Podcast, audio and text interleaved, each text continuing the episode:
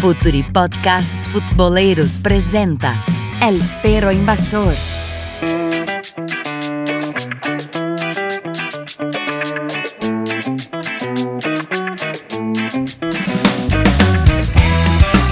Hola a todos, hola a todas, ya arranca el Pero Invasor. Y hoy vamos a hablar de Sevilla y de Betis. Bueno, Mati, ¿cómo estás? Hola querido amigo, todo bien, acá una vez más en, este perro invasor para hablar de, fútbol hoy con grandes invitados, así que bueno, con muchas ansias de que empecemos a dialogar.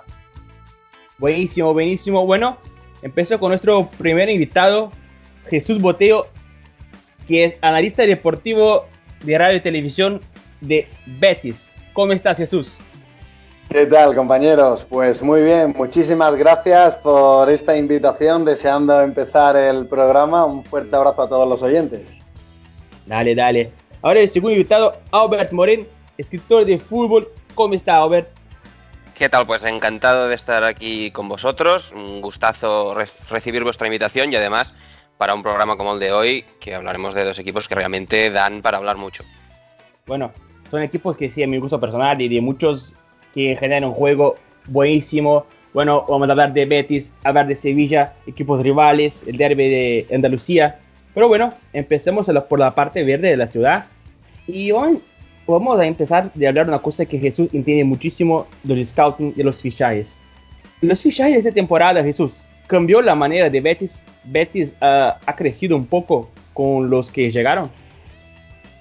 Pues sobre todo creo que lo que han aportado los fichajes es una vuelta de tuerca, una apuesta más eh, agresiva por una idea de juego implantada por Quique Setién y Eder Sarabia, el cuerpo técnico del Real Betis Balompié, la pasada temporada. Eh, nombres propios como William Carballo, Lo Celso, Canales, creo que aportan un plus a una manera de entender el fútbol siempre desde el balón. Esa es la clave, es... Eh, la seña de identidad del Real Betis Balompié y de Quique Setién, el balón, el controlarlo y para ello creo que se han fichado futbolistas desequilibrantes desde la posesión y también que dan amplitud, como por ejemplo el japonés Inui. Sí, vos hablaste de dos o tres eh, mediocampistas y Mati es un bielcista y cree que todo se desarrolla desde el mediocampo. ¿Es así, Mati? Así es, amigo. Eh, como muchas veces hemos escuchado, se habla de que dime de qué centrocampista tiene y te diré cómo juegas. El Betis es un claro ejemplo de esto. La verdad es que de aquí, de, Argentina, se lo admira mucho. Eh, sobre todo con la, con la llegada de los Ochelso, yo creo que fue un salto de calidad la plantilla. Jesús seguramente me lo sabrá confirmar o, o no. Y, sí, creo que el, Betis de Setien es de los pocos es de los pocos equipos que puede controlar los partidos. Eh, es verdad que a veces le cuesta o se le complica, pero, pero su fútbol, la verdad, es un deleite. No, iba a decir que, perfecta radiografía y el, y el fichaje de Giovanni yo creo que le da un plus a una velocidad más. Es cierto que el Betis eh, por momentos ralentiza mucho el juego y el futbolista argentino le da ese salto cualitativo a la hora de conducir y disparar a puerta, como vimos esta última jornada de la UEFA eh, ante el Milan, un golazo espectacular del futbolista argentino. Sí, sí, fue verdad que fue un golazo y insenciro, creo que es un sueño para cualquier jugador que, que Europa mismo o hasta los sudamericanos que, que lleguen hasta ahí. Bueno, Albert, el otro lado de la ciudad también hay grandes mediocampistas, un que volvió, otro que llegó, Hablo de Mudo Vázquez, que llegó como un wing con San Paolo, pero ahora juega como interno, y Vanega, que cambiaron también un poco la manera de jugar de Berizzo ahora para Machine. ¿Eso? Sí, de hecho, el, Sevilla de esta temporada, eh, la configuración tiene un impacto total en la llegada de Pablo Machín, no solo por el hecho de, ser un entrenador nuevo, sino porque además es un entrenador con un sistema de juego muy característico, que eh, de hecho es prácticamente calcado al que empleó en, el Girona la temporada pasada y que también le fue. Y de hecho ha introducido muy pocos cambios. El, Sevilla de este año juega muy parecido a ese, a ese Girona de, de Machín. Sí que es verdad que en medio campo, lo apuntabas tú, quizás donde está la, novedad, porque ese Girona de Machín tenía dos futbolistas más en la base y otros dos eh, le podemos llamar dos mediapuntas por delante. Este, este Sevilla ahora mismo se ha, se ha, sentado con un único pivote, que es Vanega, eh, en, en, ese perfil de mediocentro con mucha querencia por el balón, con mucha capacidad para marcar los ritmos, para dar salida al juego pero además, sorprendentemente también a nivel defensivo con, mucha efectividad. Leía hoy que Ever es uno de los centrocampistas de la liga que más balones recupera, si no incluso el, que más, es decir, es un futbolista que aunque en principio sin balón pueda parecer débil, está, está siendo una fortaleza. Y acompañándolo, pues esos dos eh, futbolistas, el Franco Almudo Vázquez, Sarabia, eh, que son prácticamente dos, dos mediapuntas, tú lo comentabas, en un 4-2-3-1 los situaríamos por detrás del delantero o en una de las bandas, no, no al lado del mediocentro, y sin embargo en el Sevilla están teniendo mucha lógica, mucha coherencia en el sistema y le están sumando eh, mucho el equipo de Machín, sobre todo Sarabia, que a nivel numérico es, es, como un comodín, porque es un centrocampista y después produce goles, goles como si fuera un delantero más. Bueno, sigo con vos. A ver, ¿Cómo juega ese, ese Sevilla? ¿Cómo genera juego? ¿Desde, desde su pivote? ¿Desde ese gran jugador que Vanega? Mm, el sistema de Machine a mí me parece que tiene como dos fases muy marcadas. La primera es esa salida con, tres centrales y dos carrileros, a lo que hay que sumar este Verbanega como medio centro, que le permite eh, salir limpio mm, la mayoría, la mayor parte de las veces. Eh, con los tres centrales logra una base de la salida muy ancha, con los carrileros abre el campo y estira por fuera, y después tiene a, a Vanega, que es un, futbolista con un pie muy dulce, con mucha capacidad para dar salida. El, inicio del juego lo, lo localizo ahí. Después, para, para concluir, para finalizar, para generar sus ocasiones de gol, sí que tiene un tinte bastante más vertical, que ya lo vimos también en el Girona, que pivota mucho sobre ese, esa figura de un delantero centro con más físico, con más capacidad para el juego aéreo, para el juego directo, que es Andrés Silva que es un futbolista que está rindiendo muy bien esta temporada y que le permite al, Sevilla eh, generar mucho juego a partir del centro lateral. Eh, juega con dos carrileros que no se tienen que preocupar tanto de su espalda, como son eh, Navas y Arana, antes Escudero, son dos, futbolistas que por banda tienen mucha vocación ofensiva y que generan mucho y que a partir de esa capacidad para mm, asistir al área desde el costado, bien sea con el remate directo de, André o bien después disputando segundas jugadas, con ese Sarabia y ese Franco Vázquez que juegan por detrás, con Ben que también es un futbolista con mucha sensibilidad para los rechaces. A partir de ahí el, Sevilla, a diferencia del Betis, que sí tiene más dificultades para, encontrar ocasiones de gol, el Sevilla sí que está encontrando un caudal de, juego, de oportunidades bastante regular. Sí, a, lo de Albert le quería agregar un, dato muy importante que, que estuve investigando, que es que Vanega, como bien decía, decía Albert, es el que más recupera con 91 balones recuperados. Eh, la verdad que, que, en Argentina teníamos muchas ganas de verlo como mediocentro. Acá siempre se lo ha discutido mucho porque seguramente, como ustedes sabrán, nosotros tenemos el gran error de tomar la recuperación de la pelota como algo individual y no como algo colectivo. Entonces siempre se ha discutido mucho sobre Ever Banega y si podía jugar de 5, si, o de medicentro, eh, si le daba el físico, bueno, cuestiones que, obviamente ahora se están desmintiendo, perdón, y, que también Xavi una vez dejó en claro diciendo que, que Vanera le, le parecería un centrocampista ideal para estar en el Barcelona. Así que, más que claro, imposible. Bueno, ahora vuelvo para la parte verde de la ciudad. Jesús, ¿cómo genera juego? ¿Cómo juega ese Betis? Pues juega con un patrón muy marcado, con un sistema de tres centrales, en los cuales el perfil diestro y el perfil zurdo se abren, dan amplitud para que se incorporen los dos, los, dos laterales, sobre todo el lateral izquierdo, Junior, futbolista de la cantera, de muchísima proyección, eh, tiene muy buen centro y por ahí es por donde el Betis suele generar esa, esa salida limpia del esférico. Luego hay un matiz eh, que está variando el Mister. El alternar un pivote defensivo puro, un stopper, ha jugado William Carballo en algunos espacios por ahí, pero luego en los últimos encuentros, sobre todo ante el Milán, eh, puso un doble pivote. Y al poner un doble pivote genera una duda en, los jugadores rivales que no saben dónde tapar, si a izquierda o a derecha, y por ahí es donde crece el Betis. Luego es cierto que en un juego interior de casi cinco futbolistas, porque el Mister está poniendo los últimos encuentros a dos medias puntas puros, el, el Betis tiene mucha superioridad. Por lo tanto, el problema no está en sacar el balón, que lo suele sacar con fluidez, sino luego en cómo superar una defensa rival que, que, no solo pone cinco futbolistas enfrente del portero, sino incluso una línea superior de tres, cuatro futbolistas. Ahí es donde falta el espacio y es donde el Betis está teniendo problemas para materializar ocasiones. Perfecto. Y, hablamos un poquito de, de Vanegas como ese pivote de Sevilla. Quiero que vos agregue, hable un poquito de, del pivote William Carvalho. ¿Tú qué él da para el equipo? Es cierto que al futbolista portugués le está costando mucho adaptarse a la velocidad que requiere el Betis en la salida de balón.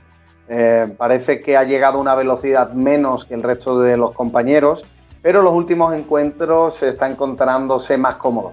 Le aporta sobre todo que es espectacular la manera de proteger el esférico.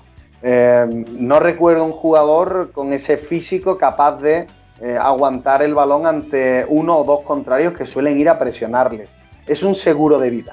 Es un futbolista al que cualquier compañero ante un, problema de presión alta eh, buscan porque saben que no va a perder el, balón. Creo que le aporta eh, sobre todo esa seguridad y poco a poco, cuando vaya disfrutando de más libertad dentro del encarnaje táctico de Quique Setién, podremos, podremos disfrutarlo más cerca de la portería rival porque tiene buen disparo pero de momento lo decías tú, ¿no? William Carballo, poco a poco, porque de momento me, parece una de, las dificultades que se está encontrando el, Betis de Setién por esa lentitud que tú hablabas, que es tanto física como sobre todo creo a nivel eh, gestual, en el toque, en la interpretación. Evidentemente hay modelos de juego distintos y para el del Betis de Setién seguramente esto sea más eh, más complejo, más perjudicial que para otro tipo de, sistema, porque realmente se está viendo un Betis que con William Carballo se encuentra eh, como un freno en medio campo, de alguna manera. Hablaba Jesús de, la importancia de la salida de balón que da Setién, de esa eh, nube de centrocampistas con los que encontrar el agujero por dentro, y ahí William Carballo de momento no está encontrando la manera de acompasarse con los ritmos, de acompasarse con la velocidad. Seguramente esa mejoría eh, que encuentra el Betis cuando hay otro futbolista cerca del pivote sea precisamente porque encuentra un apoyo, porque encuentra un, camino alternativo para, apoyarse en, esa, en ese espacio intermedio entre la salida de los centrales y ya la aceleración de los interiores o los mediapuntas. Sí, exacto, Albert. Además, lo, has clavado al, al, 100%, porque la misma impresión eh, tuve yo en los primeros encuentros. Se quedaba Carballo eh, delante de los tres centrales y eh, la primera opción que tenía eh, era jugar siempre de cara, es decir, él se la daba a Bartra y él se la devolvía a Bartra. En definitiva, era un toma y daca que permitía que el rival pues replegase como han hecho en las primeras jornadas de liga. Y, yo apuntaría otro matiz del fichaje de William Carballo. Eh, no sé si estarás conmigo, pero el, que se quede como pivote defensivo puro evita que sorprenda como hacía el año pasado Bartra Bartra el año pasado cogía el balón y, bueno, el modelo Fútbol Club Barcelona, ¿no? Eh, superaba líneas con esa conducción y con Carballo prácticamente ninguno de los tres centrales lo ha hecho. Creo que en las últimas jornadas jugando con un apoyo o bien guardado antes de lesionarse o canales, eh, como hizo en Italia, el, Betis tiene una velocidad más de juego.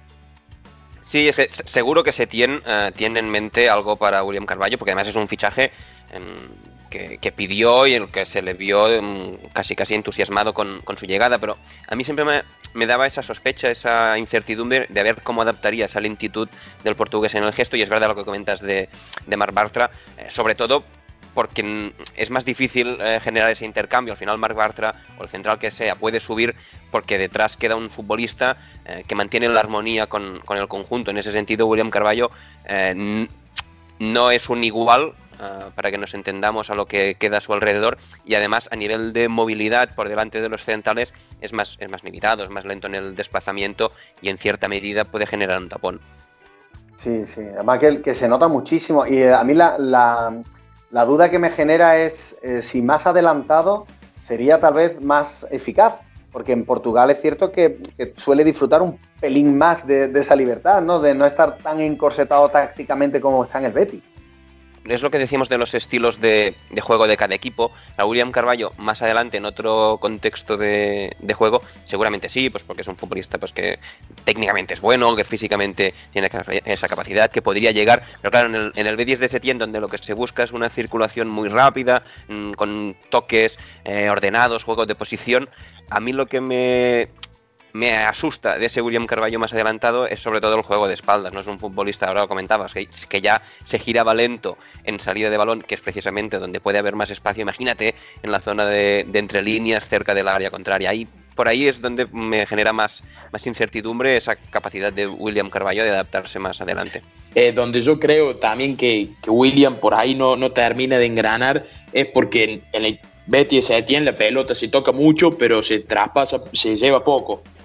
Entonces, William, por ahí yo creo que por esa lentitud en la toma de decisión, eh, tiene la pelota mucho tiempo y eso puede producir un robo o una pérdida y un robo por parte del rival y a lo mejor lo agarra Betty con las líneas abiertas y eso puede llegar a ser peligroso.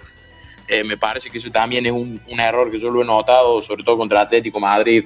No sé qué, qué opina Jesús. Pues em, yo creo sinceramente que, este futbolista cuando levanta la cabeza y, no juega al jugador más cercano, sino que pone las luces largas, como se diría, busca a esa fase ofensiva, ese tercer hombre al delantero o al mediapunta, es un futbolista que tiene muy buen pase, eh, supera muchas líneas rivales solo con colocar el, balón en el pie del compañero más alejado. Pero estoy contigo porque en la mayoría de los encuentros digamos que se genera un fútbol en horizontal. Coge el balón y va a izquierda, va a derecha, de nuevo a izquierda, de nuevo a derecha y no conduce, y porque es lento, pero tampoco da ese pase eh, de 20, 15 metros. Contra el Milán es cierto que el Betis por momentos sí buscó ese tercer carril, esa parte más ofensiva. Yo ya no sé si verdaderamente es una orden táctica la de no perder el balón en el inicio del juego y arriesgar poco, pero este Betis eh, tiene que arriesgar más eh, porque si no va a ser muy previsible. ¿A vos te gustaría más un doble 5 con hablado de, de William? ¿O no? ¿A vos te gusta él solo? Lo que ocurre que es que si detrás hay tres centrales, que es, el, al final es la clave de, toda la bóveda que ha construido Quique Setién, con tres centrales, eh, poner un jugador, un 5 puro, como dices tú, un stopper, eh, prácticamente es contraproducente porque perdemos al mejor futbolista de la plantilla del Betis eh, por rendimiento y potencial, que es Mar Bartra. Mar Bartra eh, ha supuesto para el Betis un plus en competitividad, en liderazgo y sobre todo en el fútbol ofensivo del Betis. Cuando este jugador levantaba la cabeza y conducía o hacía cambio de orientación, el Betis ganaba muchísimo. Entonces, tal y como lo planteas, me parece que jugando con un doble 5, eh, puede tener cabida una subida sorpresiva de Mar, de Bartra. Incluso en, Italia lo hizo muchas veces y el, rival no tiene cómo parar a un futbolista que tiene ese ADN Barça. Bueno, ahora voy a hablar un poquito de una cosa que se tiene, tiene de muy cerca con, con Machine. Eh, los dos en muy poco tiempo eh, lograron dar una manera de jugar muy original para sus equipos y muy poco tiempo, ahora Machine esta temporada, Setien en la temporada pasada. ¿Cómo se hace eso? ¿Cómo Kike Setien llegó a hacer eso en Betis, Jesús?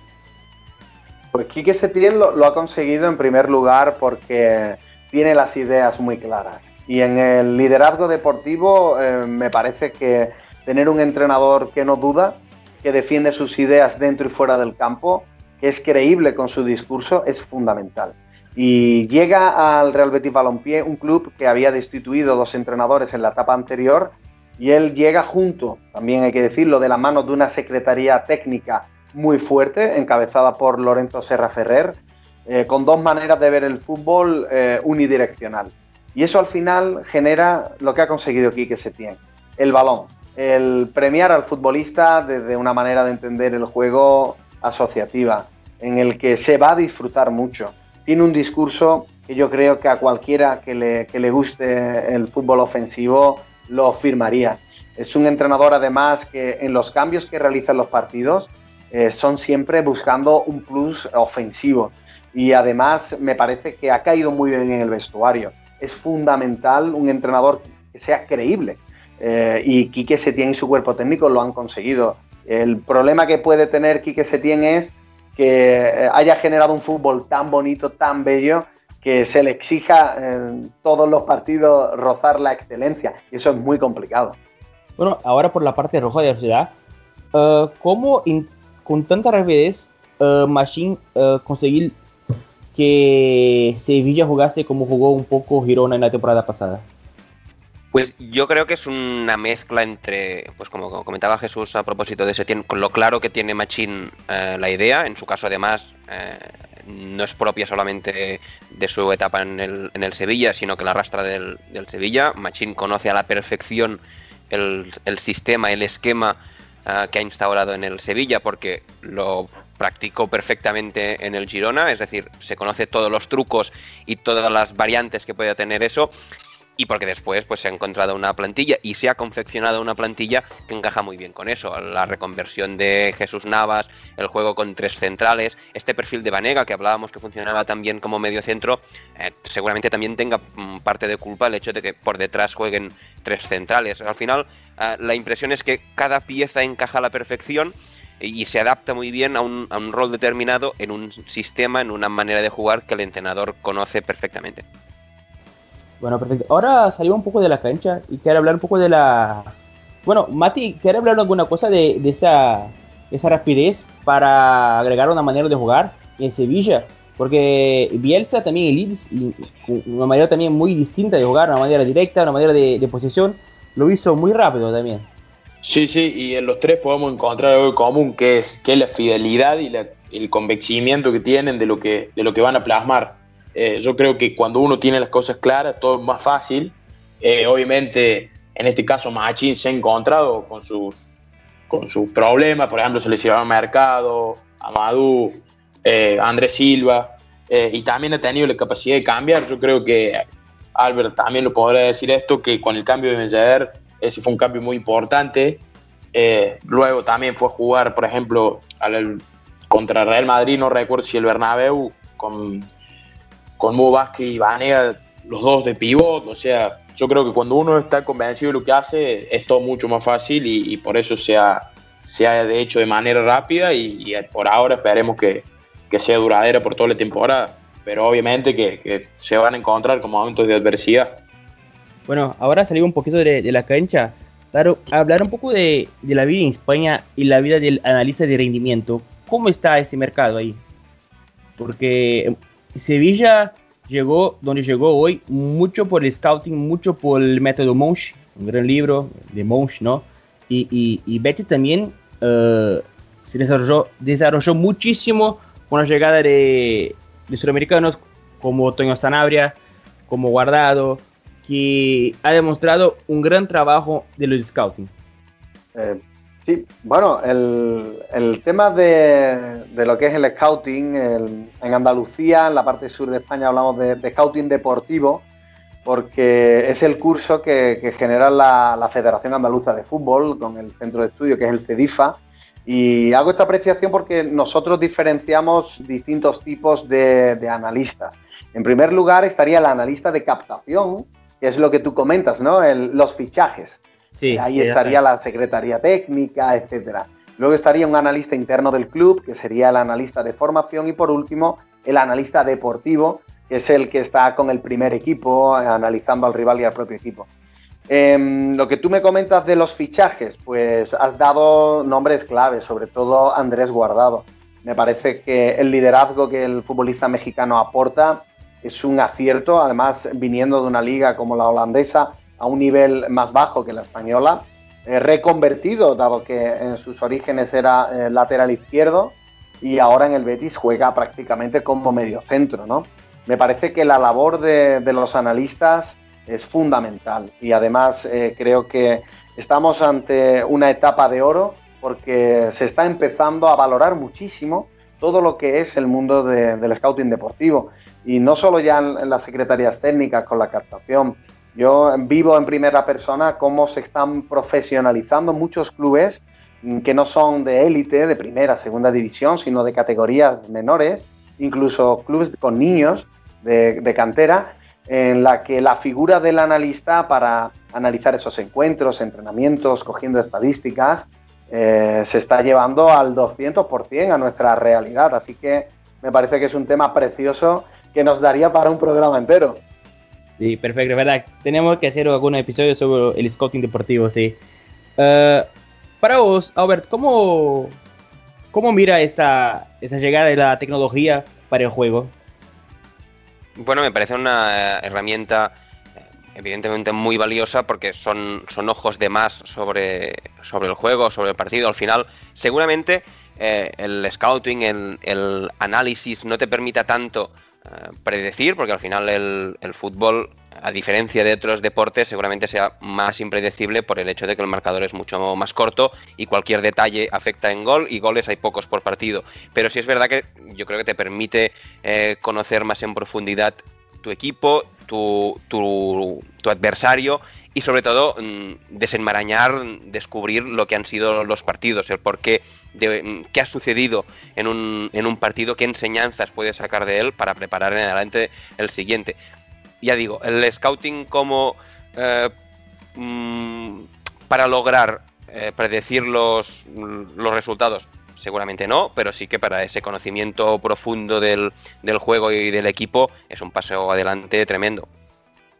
Bueno, uh, seguimos con el Scout Deportivo, seguimos con una lista de deportivo y pregunta a Boteo, ¿cómo lo que es y cómo vos hace el informe Boteo? Bueno, pues es un, un espacio de la radiotelevisión del Real Betis Balompié que condensa en unos 20 minutos varias claves. En primer lugar, hay un, un avance sobre el rival de, de, esa semana, que es lo que se llama el informe Botello, en el que hablamos de distintos parámetros del rival de esa semana. Hablamos de un estilo de juego, hablamos de datos estadísticos y luego algún jugador top, eh, el aficionado que está en su casa o en, o en el campo con la radio conectada, pues pueda acercarle un poquito a qué es lo que se enfrenta el Real Betis Balompié. Y luego eh, tenemos un espacio que ya eh, usamos videoanálisis en el que destacamos cómo ha jugado el propio Betis.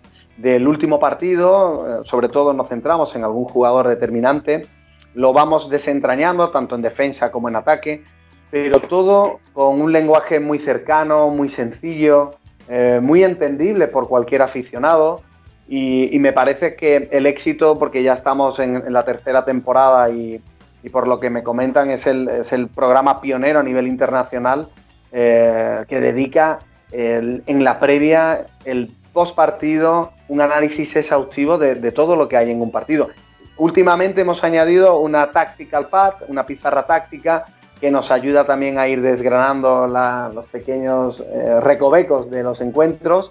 Y además, fíjate que, cada, vamos, que, importante, al menos para mí, con total objetividad. Es decir, que si el Betis, por ejemplo, ha tenido un partido negativo, pues nosotros, siempre dentro del respeto, porque somos todos entrenadores, pues podemos decir el Betis ha hecho esto bien o esto mal.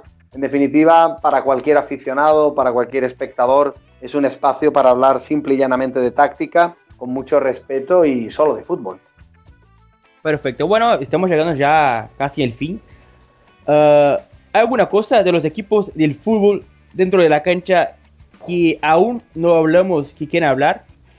Pues aunque sería insistir mucho en, el Betis, que quizás se ha llevado la, parte más grande de, la conversación, pero sí que me parece un tema a tratar eh, la poca capacidad que está encontrando para, generar gol. Seguramente, claro, hemos hablado de, la importancia de la salida de balón en el equipo de Setién, de ese medio campo eh, con media puntas, el hacer William Carballo, pero es verdad que se está encontrando dificultades eh, últimamente a la hora de materializar ese juego, de encontrar, de concretar las oportunidades, incluso de, de generarlas. Eh, yo no sé Jesús qué, qué opinará. Mm, yo particularmente tiendo a pensar que contra pero el tipo de juego que tiene el Betis y por lo tanto el tipo de rivales que se encontrará, que son adversarios que tienden más a encerrarse, a replegar, a juntar líneas delante de su portería, no sé hasta qué punto le parece también a Jesús que el hecho de jugar con un solo futbolista en, en cada banda, el Betis eh, no tiene extremos, no tiene delanteros de banda, sino que usa para allí a los carrileros, eh, no sé hasta qué punto le puede estar dificultando el hecho de abrir al rival, sacarlo a banda, generar espacios por dentro y que ahí toda esa batería de media puntas y de futbolistas técnicos puedan generar la ocasión. Pues un, planteamiento muy acertado al ver. La verdad que mm, el Betis, a diferencia de la pasada temporada, no está viendo con asiduidad portería.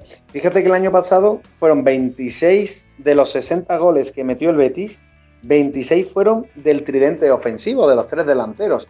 Y este año la verdad que es que es eh, casi una quimera, creo que es el equipo, el segundo equipo europeo que menos goles materializa de las grandes ligas. El Betis tiene un problema, un problema muy claro de falta de gol.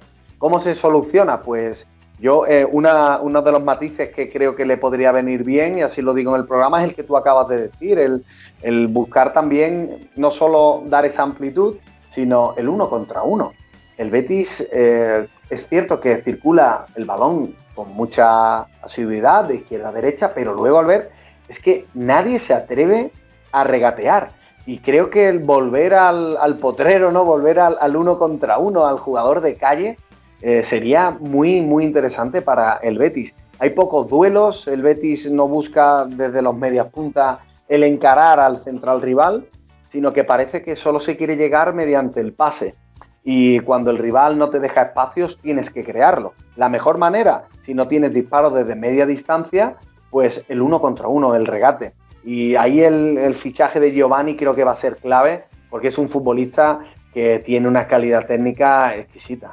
Y es curioso porque en el otro lado de la ciudad tenemos al Sevilla que también juega con, con carrileros, con un solo futbolista por banda pero es verdad que el estilo de Machine, el equipo de Machine es distinto, seguramente es más vertical, da menos tiempo a que el rival se encierre.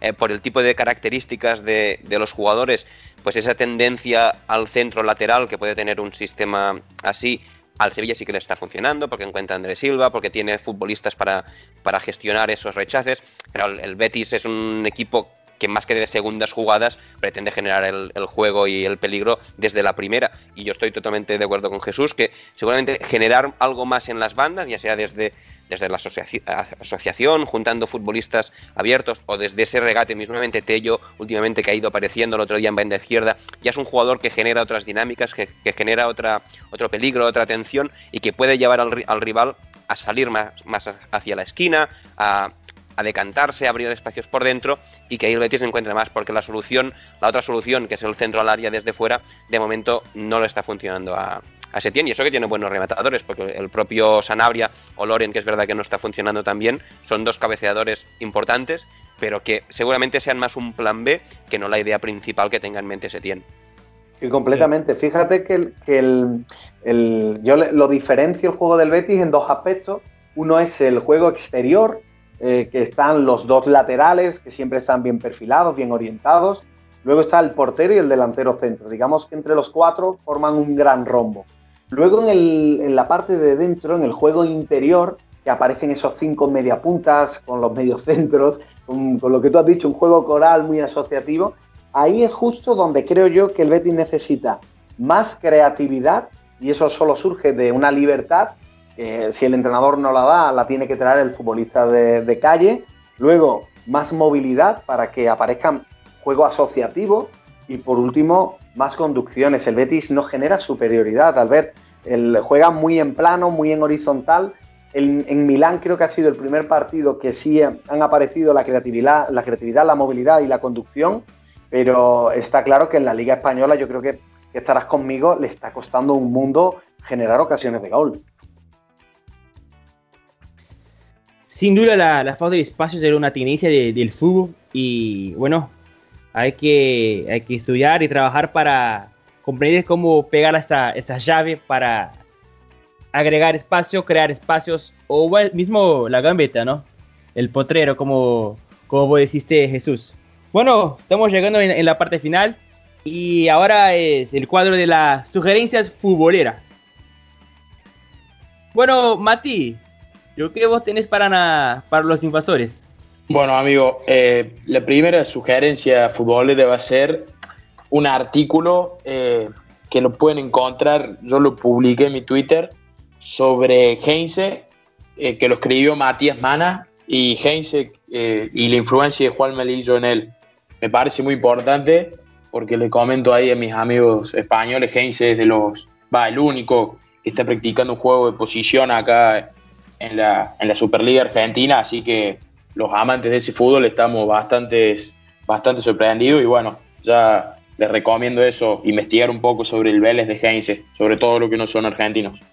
Jesús, ahora con vos, la sugerencia que tienes para nuestros oyentes.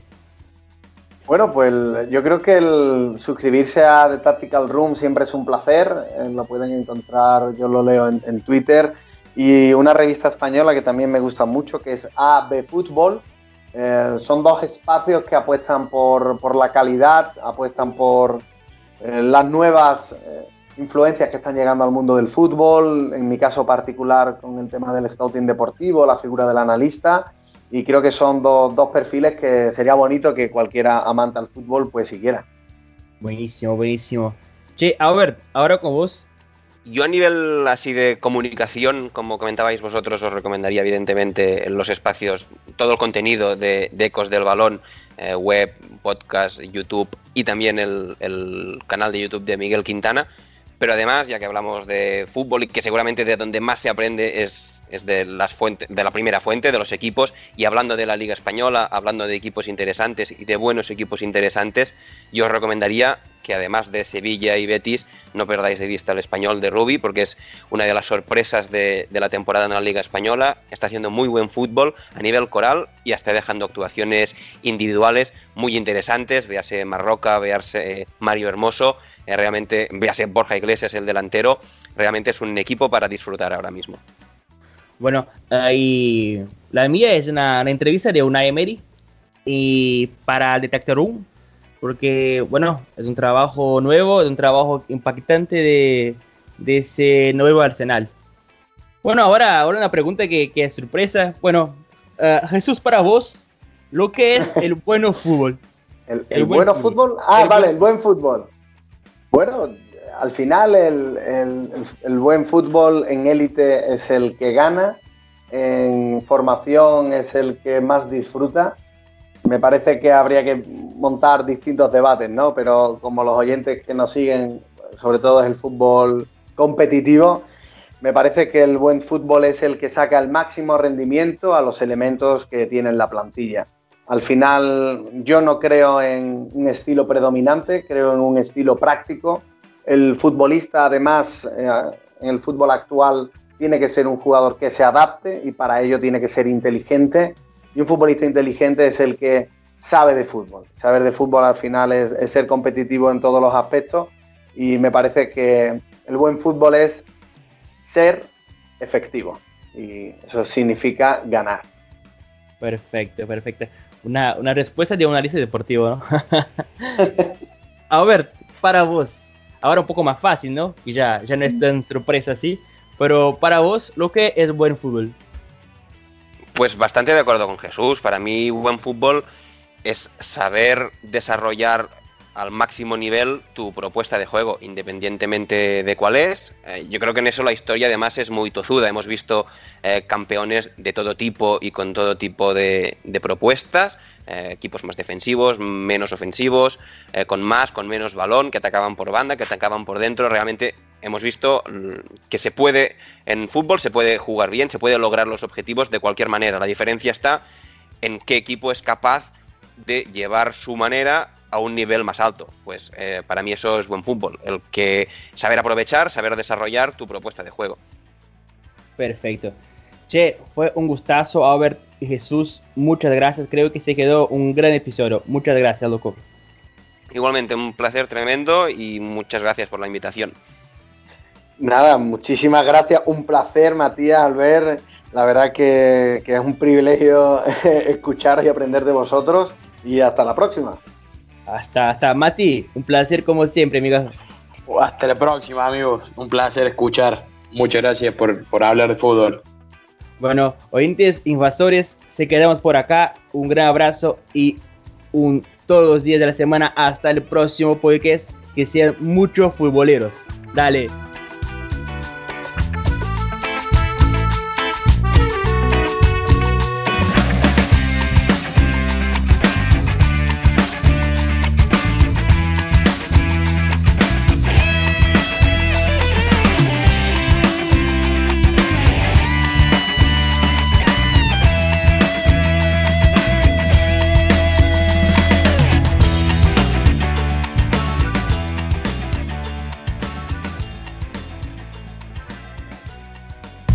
Futuri El Perro Invasor.